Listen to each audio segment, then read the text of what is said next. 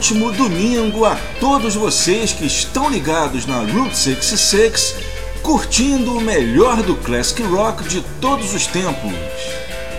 Entrando no ar mais um Let Go the Beatles. Edição número 39, abril de 2016. E no programa de hoje, a gente vai destacar o álbum Wings at the Speed of Sound, que completa agora 40 anos de lançamento. E também teremos mais homenagens a George Martin.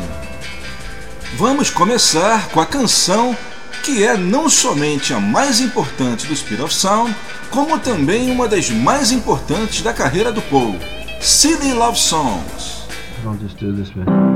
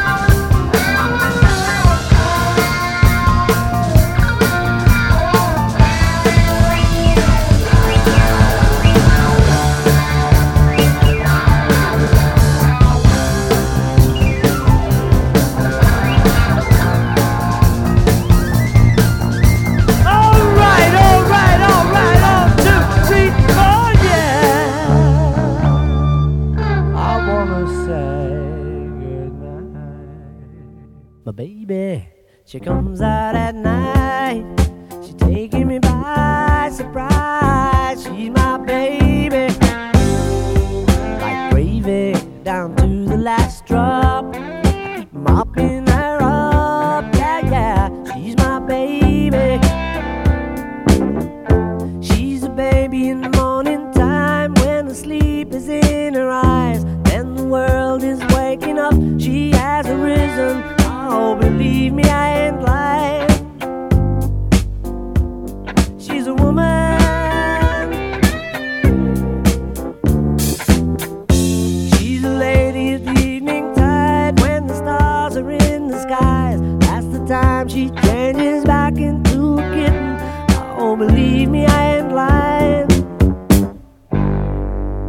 She my baby, and she comes out at night. She taking me by surprise. She my baby, like gravy.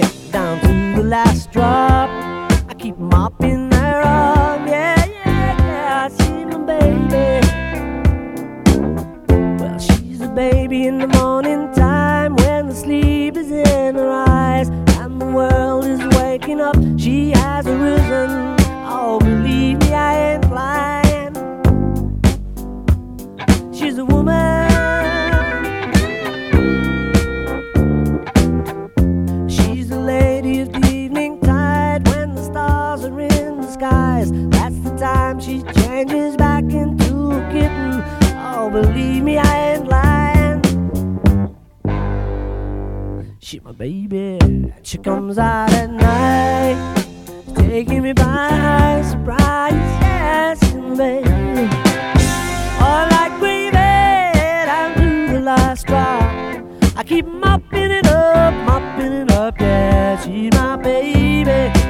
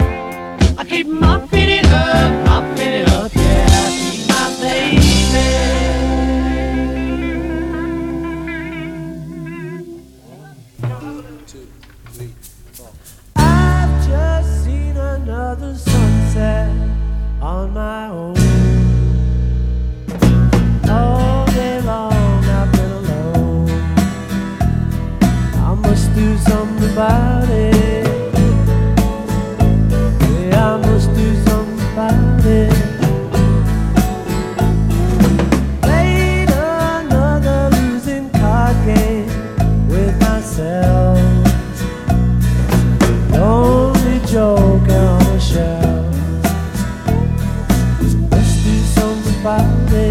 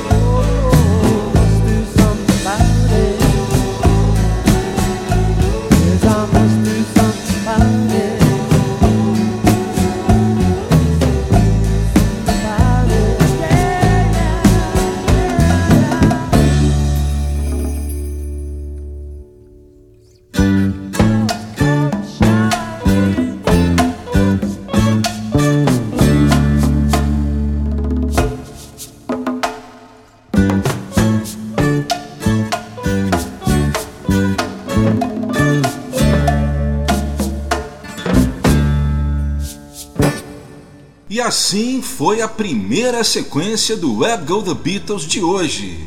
Estamos destacando os 40 anos de lançamento de Wings at the Speed of Sound. E a gente começou com duas versões de City Love Songs.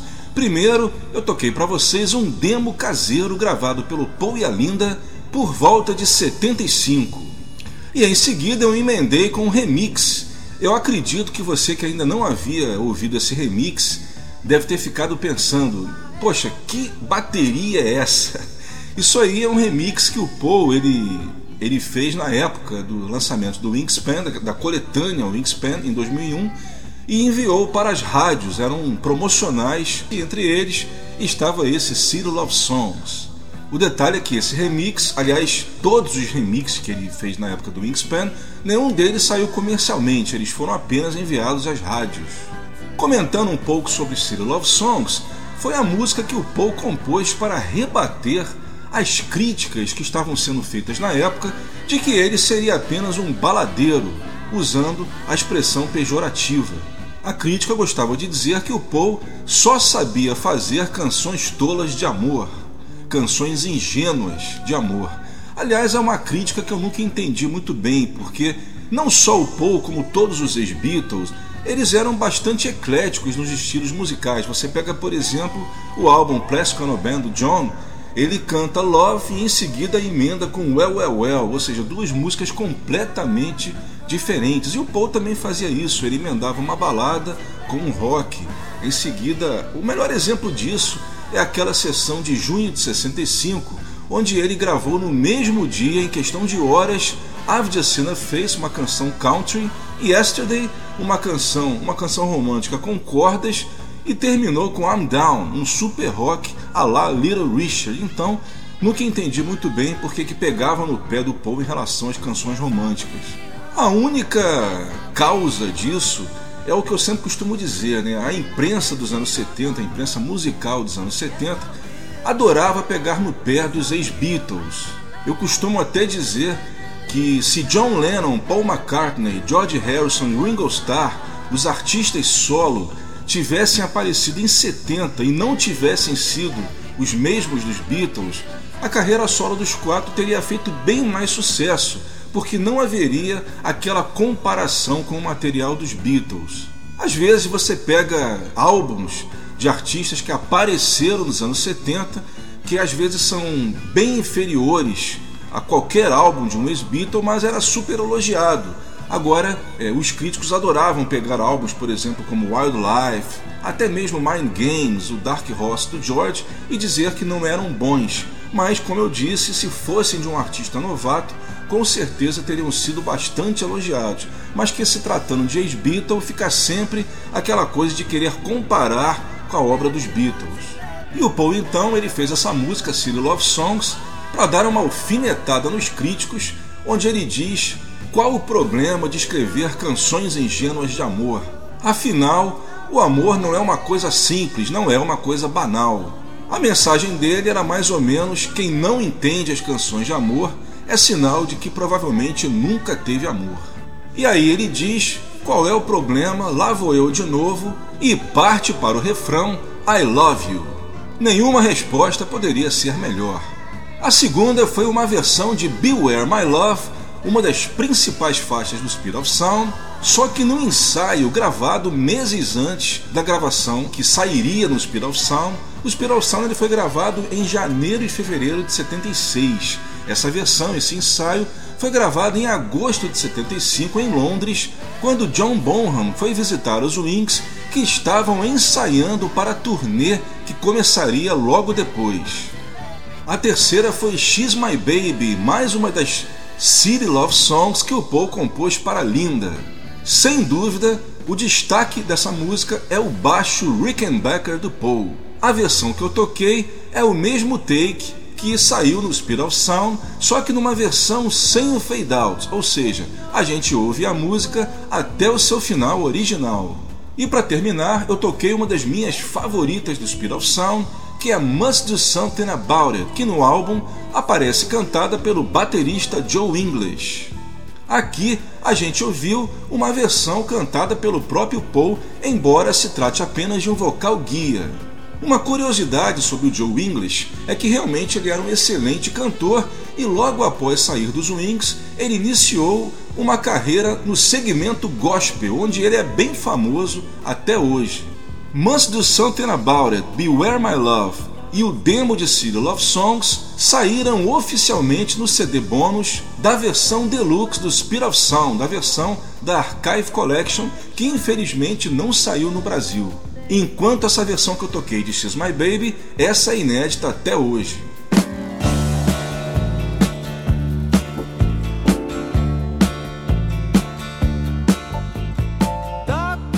Agora vamos falar um pouco sobre o Speed of Sound. Bem, que curiosidades, que fatos interessantes que eu poderia citar para vocês. Bem, eu acho que o principal é que o Speed of Sound até hoje ele mantém o recorde de álbum do Paul que mais tempo permaneceu no primeiro lugar da parada. Ele ficou sete semanas seguidas no topo da Billboard. Nenhum outro álbum do Paul até hoje conseguiu esse feito, principalmente porque ele foi lançado no auge dos Wings, na época em que eles estavam iniciando a parte americana da turnê Wings Over the World, turnê que daria origem ao álbum triplo Wings Over America e ao filme Rock Show. O Speed of Sound ele foi lançado em 25 de março nos Estados Unidos e 9 de abril de 76 na Inglaterra. Na Inglaterra, apesar de também ter sido um grande sucesso, não chegou ao topo da parada, ficando em segundo lugar. Apesar dele ter sido um recordista de vendas, o Speed of Sound dificilmente é listado entre os melhores álbuns da carreira solo do Paul, isso sem dúvida é devido ao fato dele ter dividido os vocais do álbum com os outros integrantes do grupo. O álbum tem 11 músicas, onde o Paul canta 6, Danny Lane canta duas, a sua composição Time to Hide e The Note You Never Wrote, canção que Paul fez para ele. Linda vai de Cook of the House, um rockabilly, com direito até ao Paul usando o contrabaixo de Bill Black, que era baixista do Elvis o Paul adquiriu o baixo original das primeiras gravações do Elvis. E uma das músicas em que ele utilizou foi essa aí, Cook of the House, do Speed of Sound. O Jimmy McCulloch conseguiu incluir a sua Why No Jungle, onde o destaque também vai para o baixo do Paul, o baixo Rickenbacker, e até o baterista Joe English, como a gente falou na primeira sequência, cantou a música Must Do Something About It, composição do Paul. Mas como eu falei, é uma crítica injusta, porque além das músicas cantadas pelos outros integrantes serem muito boas, o fato do disco ter City Love Songs, Let Em In e Warm and Beautiful já transforma o disco num clássico. O álbum rendeu dois dos principais singles da carreira do Paul, City Love Songs, que foi lançado cerca de uma semana após o álbum nos Estados Unidos, no dia 1 de abril, e na Inglaterra, cerca de um mês depois, no dia 30 de abril de 76. Na Inglaterra ele ficou em segundo lugar, mas nos Estados Unidos ficou cinco semanas seguidas no primeiro lugar do Hot 100 da Billboard, também sendo o primeiro lugar na Cashbox. Let 'Em In foi lançada nos Estados Unidos em single em meio à turnê Wings Over America, saiu no dia 28 de junho e atingiu o primeiro lugar na Cashbox. Na Billboard ficou em terceiro.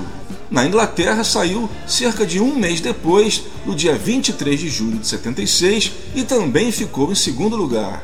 O álbum Wings at the Speed of Sound foi lançado também na coleção Archive Collection, em duas versões: a versão standard, que tem o álbum original remasterizado, remasterizado pela 15 vez, e também um CD bônus e um super livreto.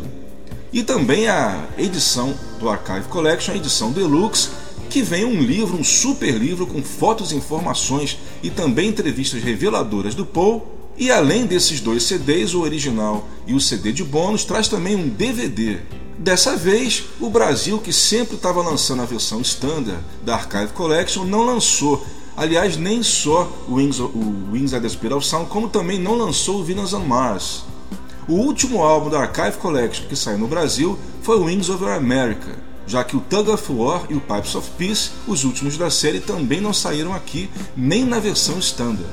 Quatro músicas do álbum foram incluídas no setlist da turnê, os dois singles e mais Beware My Love e Time to Hide do Danny Lane. Uma curiosidade sobre Why No Jungle canção do Jimmy McCulloch, é que assim como Medicine Jar, que ele incluiu no Venus and Mars, é uma canção anti-drogas. As letras dessas duas músicas são mensagens antidrogas. E o Jimmy viria a morrer exatamente de uma overdose de drogas três anos depois, com apenas 26 anos. Isso até um dos fatos que o Paul comenta numa das entrevistas presentes na edição deluxe do Speed of Sound.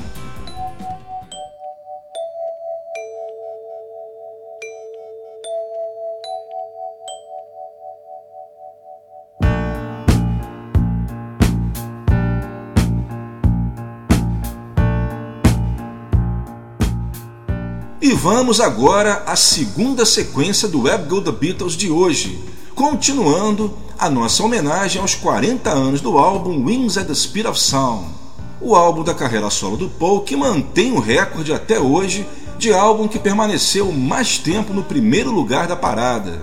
Não poderíamos começar com outra música, o segundo single, o segundo hit single do disco Let It In, Let é uma canção que o Paul toca até hoje no setlist. Infelizmente, a City Love Songs ele só tocou na turnê Wings Over America e depois nunca mais. Mas a Let Man, volta e meia, ele inclui em seus shows. E eu tive a oportunidade de ouvir essa música ao vivo com o Paul pelo menos três vezes. As duas primeiras nos dois fantásticos e inesquecíveis shows do Rio em abril de 90. E melhor ainda no soundcheck do show do HSBC Arena, que foi o show mais intimista do Paul no Brasil, já que a HSBC Arena, para quem não conhece, é bem menor do que um estádio, então a gente pôde ver o soundcheck de uma distância bem menor do que o comum.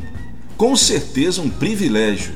É uma canção que ele aproveita para homenagear vários amigos e parentes. Ele cita inclusive o John quando ele fala Brother John, o irmão Michael, a tia Jean, né, Auntie Jean, e até os Everly Brothers, Phil and Don Everly. O bacana é que o Paul ele comenta na introdução que vocês vão ouvir antes de iniciar a Let que ele se inspirou para fazer essa canção no som da campainha da casa dele, que ele inclusive incluiu no início da gravação oficial que está no álbum Spirit of Sound. E segundo ele conta, aquele som que você ouve no disco é o som da campainha que ele conseguiu gravar com a ajuda do engenheiro Jeff Emerick. Ou seja, não é um efeito sonoro como muitos pensavam. Trata-se mesmo da campainha da casa dele. E a partir daí, ele foi completando a música e se tornou um dos grandes clássicos de sua carreira. A gente vai ouvir, assim como City Love Songs, um remix feito também para promover o álbum Wingspan, a coletânea Wingspan que foca mais na época dos Wings. Lembrando que é um promocional que foi enviado às rádios e esses remixes nunca saíram comercialmente. Antes disso, como eu já citei, a gente vai ouvir o Paul fazendo uma rápida introdução a Lenny Man e essa introdução também saiu num outro promocional enviado às rádios na época do Wingspan. Em seguida, uma canção triste, mas não menos bonita, The Note You Never Wrote, cantada pelo Danny Lane, música que o Paul fez especialmente para o Danny Lane cantar. E ele mandou super bem é a canção mais introspectiva do disco. E ao contrário de Must Do Something About It, ainda não apareceu uma versão com o Paul nos vocais. Como curiosidade, o Danny regravou essa canção há alguns anos e lançou num álbum em que ele homenageia Paul e os Wings. Vale a pena procurar no YouTube que também ficou bem legal, uma versão voz e violão. Para variar, eu vou tocar a versão oficial do Master, para variar um pouco, né? A terceira será uma das minhas grandes preferidas que eu sempre comento aqui, Warm and Beautiful. Eu fiquei muito feliz porque no texto de apresentação da versão deluxe do Spiral Sound, o Paul também comenta que era uma das suas favoritas. Ele diz que é uma das mais belas melodias que ele criou. E eu fiquei mais contente ainda porque eu acabei de saber que Warm and Beautiful, pela primeira vez na carreira do Paul, sairá numa coletânea é uma coletânea chamada Pure McCartney que está prevista para ser lançada agora no dia 10 de junho desse ano. Eu ainda vou falar muito dessa coletânea para vocês, mas por enquanto o negócio é Speed of Sound. Também para variar um pouco, eu vou tocar o Master, a versão que saiu oficialmente no álbum, precedida de um demo caseiro que também saiu no CD bônus da Archive Collection do Speed of Sound. E para terminar, mais uma versão de City Love Songs. Bem, o carro-chefe né, do arranjo da City Love Songs é sem dúvida a linha de baixo que o Paul criou. É praticamente uma melodia dentro da melodia. E funciona quase que um backing vocal. Então, por isso que eu fiz questão de trazer para vocês esse remix em que a gente ouve apenas o Paul cantando, acompanhado da bateria do Joe English e o seu baixo. É impressionante a clareza que a gente consegue ouvir o som do baixo. É isso aí, começando então com Let Him In.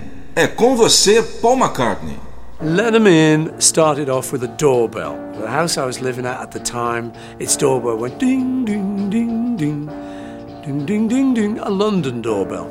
And um, so I said to Jeff Emmerich, uh, our engineer, Jeff, can we record this doorbell? And he knows I was mad, so he said, Yeah, of course we can. So we started with that, and then we made a track. Well, I wrote the song called Let 'em In which was basically someone's knocking at the door, someone's ringing the bell, hence the doorbell, and then let them in, like a party. Come on, let them all in. And then you had a big list of all the people who I might want to let in. And so they were kind of famous people like Phil and Don, which is the Everly Brothers. Uncle Ernie, I didn't actually have an Uncle Ernie, but The Who had sung about Uncle Ernie. So. And Auntie Gin, who I did have an Auntie Gin. And um, all those kind of people. So it was like a family party. It was just like a song about a, a good family knees up.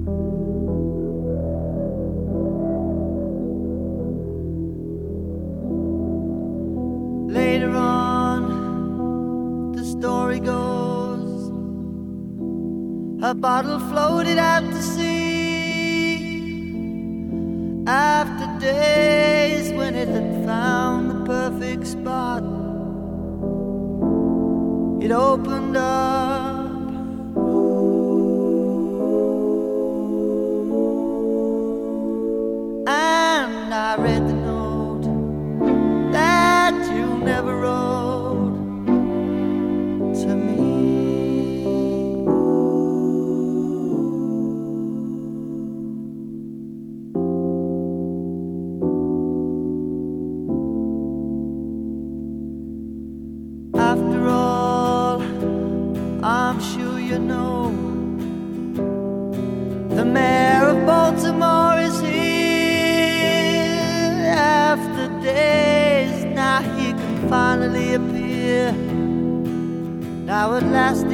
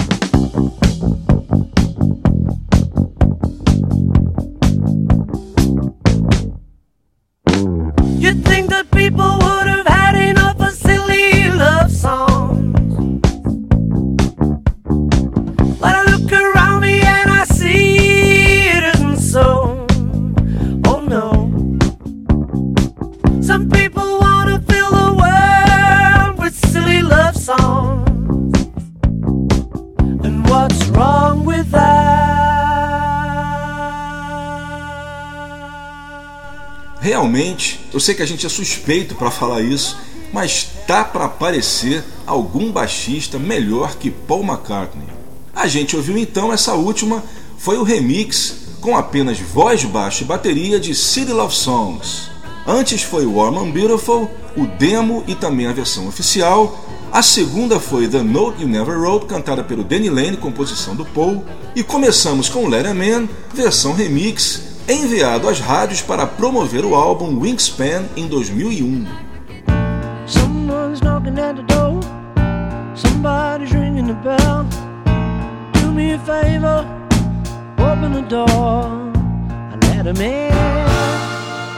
E chegamos na parte do programa que a gente sempre recebe um convidado especial. Bem, gente, semana passada eu consegui no final do programa, né, achei um espaço para fazer uma rápida homenagem ao George Martin que havia nos deixado dias antes. Como eu fui pego de surpresa, o programa, na edição de março, já estava praticamente montada, mas eu não poderia deixar de fazer menção ao que tinha acontecido, né? Afinal, George Martin, uma das figuras mais importantes da carreira dos Beatles. Então eu dei um jeito e consegui no final do programa encaixar duas músicas. Mas, tendo George Martin a importância que tem, eu não poderia também deixar só naquela homenagem. Então, no programa agora de abril, vamos continuar com o nosso tributo ao grande George Martin. Então eu trouxe aqui o George Martin para a nossa sessão Special Guest, onde eu vou apresentar quatro músicas da George Martin Orchestra que não são tão conhecidas entre o grande público. Quer dizer, algumas dessas músicas são conhecidas, mas não na interpretação da George Martin Orchestra. Bem, vocês que só conhecem o George Martin como produtor dos Beatles e também produtor de outros artistas como o America nos anos 70, mas eu acredito que muita gente não sabe que o George Martin também tem um trabalho como artista solo, como lançador de discos. Nos anos 60, né, é bom a gente lembrar que houve aquela explosão dos maestros. Então a gente tinha o Ray Conniff, tinha o Bert Kamperfer, o alemão, né, que também chegou a produzir os Beatles na Polydor, James Less, Frank Purcell, Percy Faith e muitos outros. E o George Martin também acabou entrando nessa onda, né? Maestro, não poderia deixar. Mas o fato é que esses outros maestros, sem, querer desmerecer ninguém, esses outros maestros, eles tinham uma demanda muito grande, então eles lançavam assim, tipo, 3, 4 álbuns por ano, onde eles apresentavam os hits do momento, só que em versões instrumentais. E justamente porque eles lançavam muito material, eles não tinham muito tempo de lapidar isso, então eles lançavam os arranjos praticamente iguais aos originais, não mudando quase nada, apenas versões instrumentais. Já o trabalho do George Martin, ele com certeza ele estava num nível acima, porque como ele não lançava muitos discos, ele tinha mais tempo para elaborar os arranjos. Então ele usava instrumentos difíceis de você encontrar normalmente nas orquestras, é, instrumentos exóticos e saber é, realmente fazer um disco de bom gosto. Assim, ele lançou vários discos com a sua orquestra nos anos 60. A gente pode citar o primeiro, né, se, não me, se não me engano, é o primeiro, né, corrijam-me se eu estiver errado, mas eu acredito que esse tenha sido o primeiro álbum da orquestra dele, que foi o Off the Beatles Track, um álbum só com músicas dos Beatles e que, por curiosidade, saiu aqui no Brasil em 64, um milagre, né? Saiu aqui com o título de Beatles Instrumental. Esse disco, inclusive, é um item raríssimo. Hoje em dia saiu pela Odeon com capa sanduíche e é um disco que eu procuro há muito tempo, mas nas poucas vezes que eu vi, eu vi por preços assim que eu teria que vender o meu carro para poder comprar. Então, nada feito, mas é um álbum que realmente quero muito ter na minha coleção, que se não me engano também foi o único dessa série que saiu no Brasil. Depois ele lançou um outro álbum só de Beatles, chamado George Martin Instrumentally Salutes the Beatle Girls. Ele regrava né, em versões instrumentais músicas dos Beatles cujo tema é a mulher. Tudo bem que eu não sei o que a Yellow Submarine está fazendo ali no meio, mas a maioria das músicas, pelo menos, tem a mulher como tema. E esse disco é, é muito legal porque a capa dele, né? É, aparece o George Martin lá cercado de belas garotas, instrumentos e várias garotas agarrando ele, ele ali com aquela pose de canastrão, né, de, de ator de Hollywood, meio sem jeito assim. E, e, as garotas ali com os discos dos Beatles, né? Muito bacana. Esses dois que eu falei, inclusive, são os únicos da George Martin Orchestra que saíram em CD já tem bastante tempo isso, tem uns 20 anos que esses discos saíram, mas eu acredito que se você procurar você não acaba achando no eBay. Vale a pena que o som está muito bom. Além disso, ele também lançou outros álbuns onde ele misturava músicas dos Beatles com hits de outros artistas contemporâneos. Então, que eu me lembre, tem o George Martin Scores the Hits, tem um álbum também chamado And I Love Her, que é muito bonito. London by George é outro também que eu me lembro e algumas trilhas de cinema também, como o, o próprio Live and Let Die, né, que tem a canção Paul como tema principal. Mas eu acredito que os dois assim mais interessantes mesmo, que é uma pena que ainda não tenham saído em CD, são as trilhas alternativas que ele lançou para os filmes A Hardest Night e Help. Vocês devem lembrar, ainda mais agora que esse disco ficou mais popular por ter saído em CD e também aqui no Brasil, que é a versão americana do A Hardest Night onde tem oito músicas dos Beatles e quatro da George Martin Orchestra. O fato é que também, eu acredito que pouca gente saiba, mas na época não saíram apenas essas quatro que estão no disco dos Beatles. Essas quatro e mais as outras da trilha também saíram num álbum chamado A Hardest Night by Popular Demand da George Martin Orchestra, onde ele toca todas as músicas da trilha, inclusive aquelas que tinham saído em outros discos, como Don't Bother Me, aquelas que tocam naquela cena da festa em que eles, em que eles estão dançando. É um disco que também é muito raro hoje em dia, muito procurado. E depois, em 65, ele lançou a sua versão de Help. É bom a gente lembrar que a United Artists contratou o George Martin para ser o condutor, né, o maestro da trilha instrumental do A Hardest Night. Só que no Help isso não aconteceu. Na verdade, a gente não sabe se ele chegou a ser convidado, de repente não topou, ou então realmente não convidaram. O fato é que o Help, a parte instrumental do filme, é feita pelo maestro Ken Thorne, que era um, um, um maestro especializado em trilha sonora nos Estados Unidos. Mas o George Martin ele resolveu então lançar uma trilha alternativa. Ele lançou um álbum com toda a trilha do filme Help e mais as músicas de Lennon McCartney que aparecem no lado 2 do álbum inglês. E junto a essas músicas, ele compôs uma música chamada Bahama Sound, inspirada nas cenas dos Beatles no filme passadas nas Bahamas. E é justamente a Bahama Sound que vai começar a nossa sequência de homenagem a George Martin. A grande curiosidade a respeito desse álbum Help da George Martin Orchestra é que a versão que saiu nos Estados Unidos é bem diferente da versão inglesa. A versão inglesa começa que na capa tem uma foto do George Martin. Nos Estados Unidos, que o mercado americano sempre foi bem mais marqueteiro, eles colocaram uma foto dos Beatles, porque eles sabiam que iam ter mais chance de vender. O George só aparece na contracapa. E mais ainda bizarro, bem mais bizarro do que isso, é que três das músicas, Yesterday, I've Just Seen a Face e It's Only Love, aparecem nesse álbum americano com outros títulos, com seus títulos de trabalho. Assim, Yesterday saiu como Scramble Egg, I've Just Seen a Face como Empty Jeans Theme e It's Only Love como That's a Nice Hat. E até hoje nunca foi explicado direito por que, que isso aconteceu. Bem, analisando o contexto né, desse disco e também dos fatos da época, a gente pode apenas deduzir. Um motivo plausível para mim é que tem havido algum problema em relação a copyright.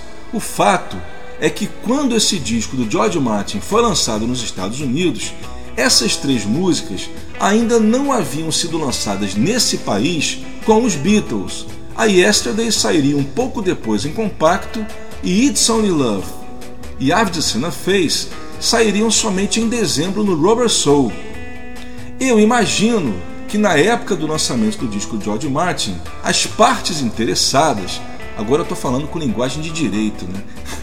as partes interessadas ainda não deveriam ter resolvido a questão do copyright em relação a essas músicas, porque quais são as partes interessadas? São os autores, a editora, principalmente a editora, e a gravadora. Então, como esse tipo de coisa nessa burocracia costuma demorar, de repente o álbum saindo antes, eles ainda não deviam ter aprontado a papelada. Então, uma solução é, foi lançar essas músicas com o título de trabalho. Mas, repetindo que são apenas suposições, o verdadeiro motivo a gente não sabe.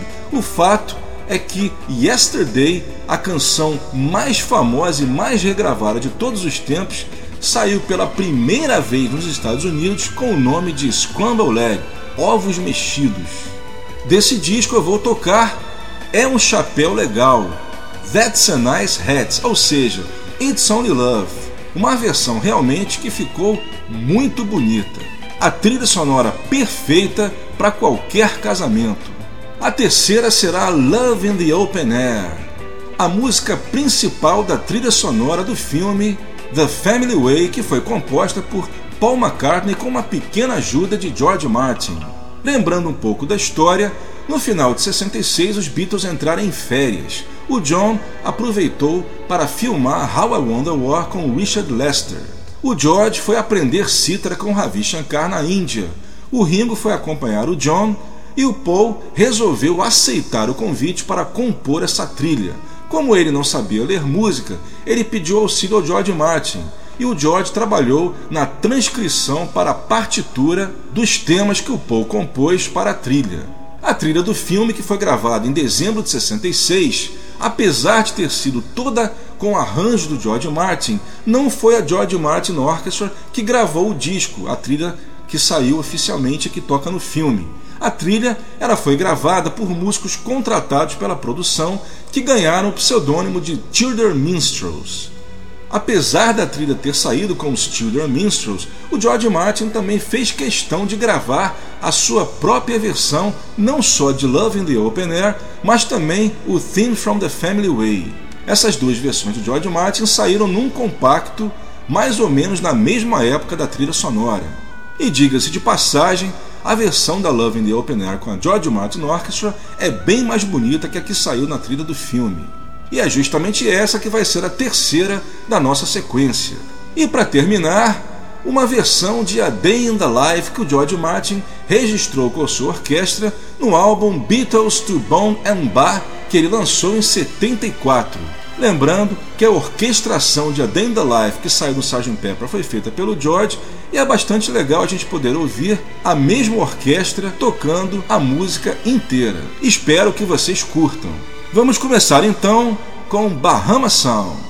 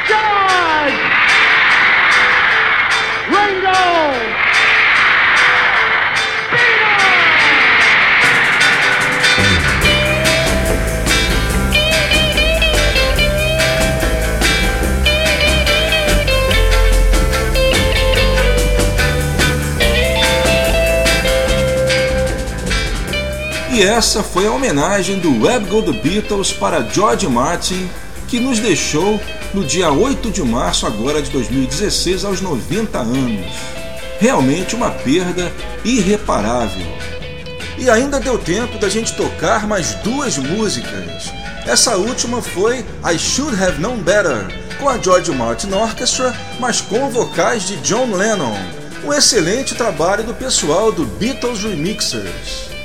Antes foi Eleanor Rigby, uma versão instrumental só com um quarteto de cordas que foi conduzido pelo George Martin, que também foi o criador do arranjo. A quarta foi a Day in the Life, a terceira foi Love in the Open Air, composição de Paul McCartney, a segunda That's a Nice Hat, ou It's Only Love, como vocês quiserem, e começamos com Bahama Sound.